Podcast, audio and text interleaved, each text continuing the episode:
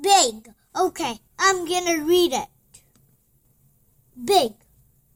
A big house. A big dog.